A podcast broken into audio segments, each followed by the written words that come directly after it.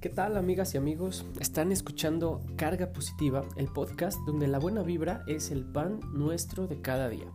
Esta es la carga número 12 y el día de hoy tengo un episodio muy gastronómico para ver qué tan salsa eres. Así que ponte cómoda, ponte cómodo porque hoy vamos a hablar de un elemento bien importante dentro de nuestra gastronomía como lo es la salsa. Pues bueno, déjame platicarte un poquito en la gastronomía. Eh, quienes dominan este, este argot gastronómico, a la salsa se le, se le tiene bajo el concepto de que es una mezcla líquida donde los ingredientes pueden ser fríos o calientes. Y el objetivo que tiene esta mezcla es acompañar un plato. Normalmente cuando hablamos de la salsa, la consistencia puede ser líquida o semilíquida y esta puede cubrir una amplia gama que puede ir desde el puré hasta así tan líquido, tan espeso como un puré y tan líquido como un caldo. La gente que sabe de esto define la salsa como un condimento líquido para los alimentos. Pero un buen mexicano, una persona eh, que le encanta la, comida y degustar un buen platillo acompañado de, una salsita, un buen taco, eh, las salsas no solamente afectan a las sensaciones del gusto y el olor, también pueden ofrecer una parte, un atractivo visual al, platillo y pues de alguna manera se orquesta y se acomoda de distintas sensaciones al, mismo tiempo, ¿no?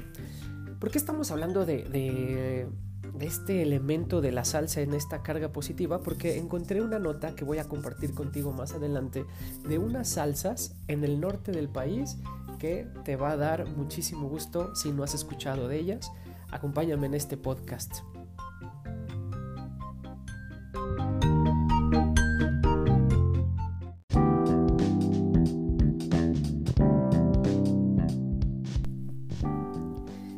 Por otra parte, es muy común que las personas que no toleran el picante suelan decir frases como no comas tanto chile porque te va a caer mal, le va a caer mal a tu estómago. Pero la realidad es que podrían estar equivocados. Un estudio que publica el British Medical Journal eh, ah, qué, qué, pros o no eso, ¿no? Pero bueno, al final de cuentas, eh, este estudio publicado explica que las salsas picantes contienen un elemento que se le conoce como capsaicina este ingrediente activo tiene propiedades antioxidantes, antiinflamatorias y que contribuyen a la prevención de enfermedades como el cáncer.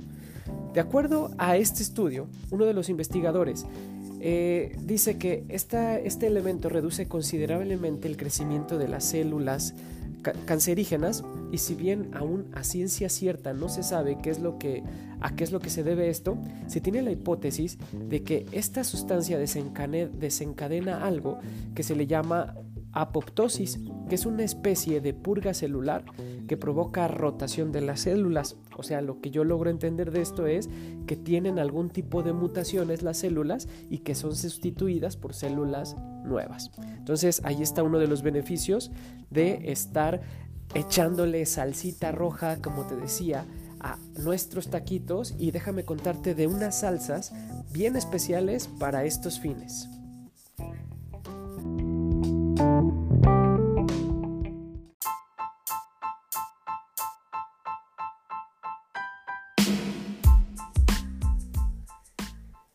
Para seguir con este episodio, déjame contarte que se cuenta que en los cursos de cocina eh, típicos y, tradicionales, el primer capítulo, digamos la primer prueba de una persona que esté estudiando cocina, la primer gran prueba a superar, es el saber preparar una, salsa, una buena salsa. En la alta cocina también existen eh, cocineros dentro de, de esta área de trabajo que se especializan en las tareas de elaborar distintas salsas. A estos personajes dentro del argot gastronómico se les llama saucier, que es mejor conocido también como salsero. Entonces, em, fíjate que la palabra salsa eh, proviene del latín salsus y prácticamente ya castellanizado es, es la acción de ponerle sal a algo, ¿no? Ahora, eso es como en el idioma español, ¿no? En tú y yo que hablamos español, pero la verdad es que hay un un turbomame, perdóname que lo diga así, pero hay un turbomame en cuanto a si una salsa es un gravy o es un curry. Bueno, dejémonos de, salgámonos del tren del mame y vamos a llamarle salsa, ¿te, te parece? Bueno, eso como para ir agarrando vuelo en este, en este episodio número 12 del podcast. En la gastronomía mexicana no hay nadie arriba del chile y del maíz. Eso sonó albur, pero prometo que, que, no te estoy albureando. Saludos a todos mis amigos albureros. Pero dentro de la gastronomía mexicana la realidad es que mucha de nuestra base de, nuestros productos van en función al, chile y al maíz, ¿no? O sea, prácticamente de ahí se detonan muchos de nuestros ingredientes y platillos típicos. Bueno, en América eh, se ha cocinado y han sido parte de, nuestra gastronomía desde tiempos prehispánicos. Y pues nada más decirte que el maíz fue la primera planta en ser domesticada por ahí del año 7000 a.C., ¿no? En cuanto al chile, le sigue más o menos como a partir del, del 6000, perdón que me dé risa, pero es que aparte cada vez que digo la palabra chile y parece que que, lo, junto con una palabra que está albureando. De hecho, lo acabo de hacer sin, sin querer, ¿no? Pero bueno, lo que quiero decir con esto es que la, el maíz y el chile son dos elementos tradicionales de la cultura mexicana en cuanto a la gastronomía. ¿no? Los primeros pueblos en Mesoamérica, eh, poco a poco fueron, ya gracias al, mestizaje, cuando llegan los, los, los conquistadores, se empieza a dar una mezcla entre distintas razas donde también surge, eh, no solamente se mezclan las razas, también se mezclan los elementos, los ingredientes de, de las dos culturas y entonces de ahí se hereda la nixtamalización. También heredamos el molcajete, el metate, el horno de tierra y entonces de alguna manera pues ya otras plantas que contábamos y otras plantas con las que no pues se fueron eh, incorporando elementos como el agave, el jitomate, el cacao, el aguacate, la calabaza, el nopal, la vainilla, ¿no? Y de alguna forma, pues estos dos condimentos se empezaron a mezclar con eh, guajolotes y con cholo squinkles, ¿no? Que eran como de donde sacaban la proteína las culturas prehispánicas. Y sin duda, si tú has ido a algún pueblo mágico, algún lugar eh, con asentamientos prehispánicos, nos platican un poquito cómo eran hábiles estas culturas en cuanto al uso de, animales, como lo pueden ser eh, usando chapulines, escamoles, serpientes, ranas, charales, ardillas, venados, patos, ¿no? Codornices incluso. Entonces, bueno, pues hay toda una mezcla gastronómica en este sentido y Estoy seguro que como a mí se te hizo agua la boca ya, eh, hablando de, de, esta parte de la gastronomía mexicana, pero eh, déjame nada más recordarte otro dato, otro, otra, otro punto importante de esto es que la cocina mexicana, el 16 de noviembre del año 2010, fue reconocida como Patrimonio Inmaterial de la Humanidad por la UNESCO. ¿no? Y esta fue la primera ocasión en la que un país brindaba su, su gastronomía ante, el, ante el mundo. Eh, y bueno, los puristas de esta parte dicen que es muy tajante llamarle gastronomía mexicana porque dentro de nuestro territorio pues hay distintas eh, variantes para, para comer, ¿no? Para tratar y elaborar platillos. Pero pues nosotros dejémoslo hasta ahí.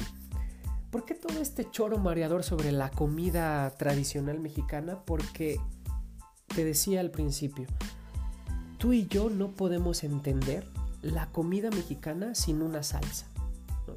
Estas preparaciones que tienen que ver con una variedad de distintos tipos de chiles como lo puede ser el jalapeño, el chipotle, el habanero incluso de esos picantes picantes y se mezclan como te decía con jitomates o tomates y ya después pues se pone a asar, eh, se hierven y se trituran ya sea sobre un molcajete, que es como una piedra volcánica y le da un sabor muy muy particular, ¿no? Aquí eh, eh, me acuerdo una, una, salsa de molcajete, pues está padrísimo, ¿no?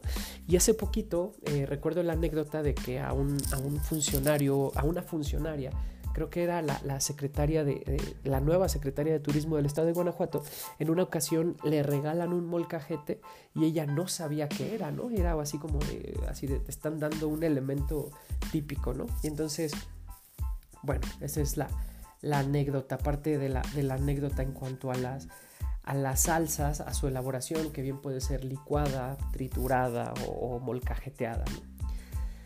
Pero, ¿por qué te estoy contando todo esto? Porque el sabor tan particular que le da muy salsa, eh, que le da la salsa al platillo, pues parece que en la actualidad las salsas se multiplican y pues el ingrediente primordial de esto pues es el chile, ¿no? Y entonces este chile va a cambiar de nombre eh, y le va a dar un sabor de acuerdo al tipo de chile que le pongas a la salsa, pues cambia el, el color. Entonces, por ahí se decía eh, que, se menciona que Fray Bartolomé de las Casas en algún momento dijo, sin el chile los mexicanos no creen que están comiendo, ¿no? Entonces creo que tiene algo, algo de razón, ya que, eh, pues sin duda, la salsa es parte tradicional de nosotros al, estarnos alimentando.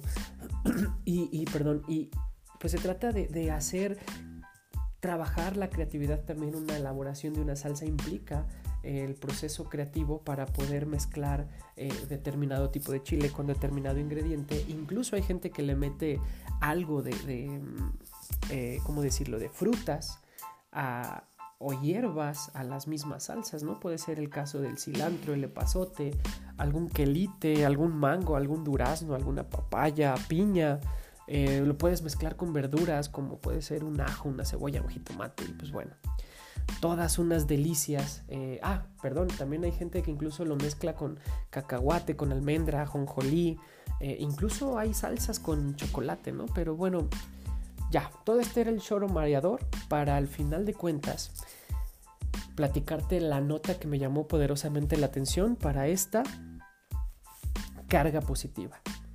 ¿Tú te imaginas comerte una salsa motherfucker? ¿O una salsa sana babich?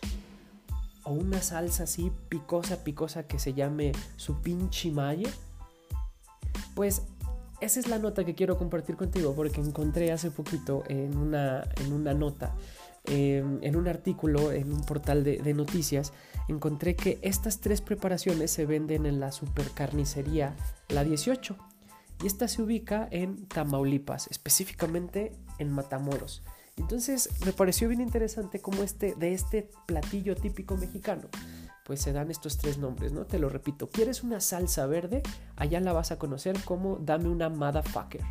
¿Quieres una salsa roja? La vas a conocer como un sana babich.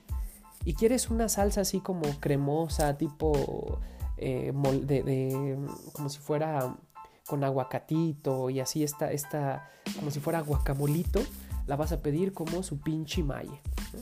Y entonces cuenta el, propietario de, esta carnicería, eh, que se llama Juan García, cuenta que eh, la especialidad que tiene esta carnicería, pues obviamente es la venta de carnes para asar, ¿no? Y ya tienen treinta y tantos años ahí funcionando, pero empezaron a ver, empezó el dueño empezó a notar que, que eh, dentro de las salsas, pues había pues mucho conservador, ¿no? Entonces se les ocurrió una buena idea, aparte de seguir vendiendo carnes, empezar a vender de alguna forma pues un, condimento para la calidad de su carne. Y entonces cuenta que, es muy común eh, en, nuestro país, eh, sobre todo en el norte, es muy común reunirse los fines de semana para hacer la carnita asada, ¿no? Y entonces eh, cada uno pues tiene su propia receta, cada familia tiene su propio estilo, su, propio método de elaboración y ellos creyeron que era una buena forma de seguir uniendo a las familias ya darles los insumos y vender salsa. Y entonces eh, dice que, ante, esa, ante esa problemática de ver que las salsas que vendían, aunque tuvieran buen sabor, tenían mucho conservador, ellos deciden empezar a, empezar a hacer estas, estas recetas y el secreto para ellos está en la estrategia de venta. Él dice, pues al final de cuentas, si la salsa es tan típica, si la salsa es algo eh, conocidísimo en nuestro país, pues ellos tuvieron que pensar en una estrategia de marketing, ¿no? Algo que llamara la atención. Y cuenta que esas tres palabras, el motherfucker, el sana babish y el su pinche lo decía su papá.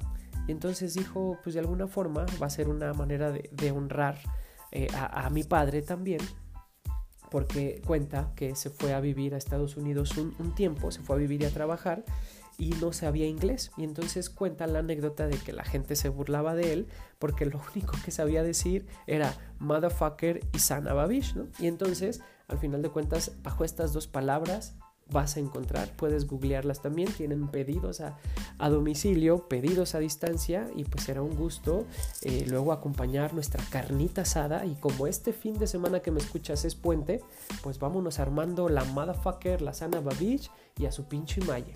Yo fui Eugenio Estrella, gracias por escuchar este episodio número 12, nos vemos en la siguiente.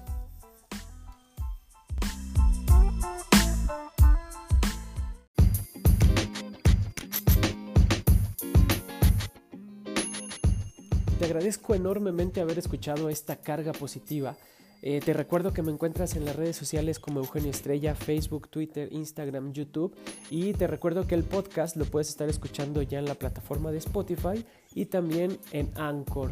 Así que te escucho la próxima semana, déjame tus comentarios, comparte con tus contactos y pues ya casi se nos está acabando el año. ¿Cómo vas con tus metas? La próxima ocasión, la próxima carga, vamos a hablar un poquito de ir cerrando el año y de ir midiendo nuestros avances. Pero por lo pronto, échate unos taquitos, unas salsitas, tu carnita asada, tu cebollita con estos condimentos del a su pinche malle, motherfucker y sana babich. Te mando un abrazo.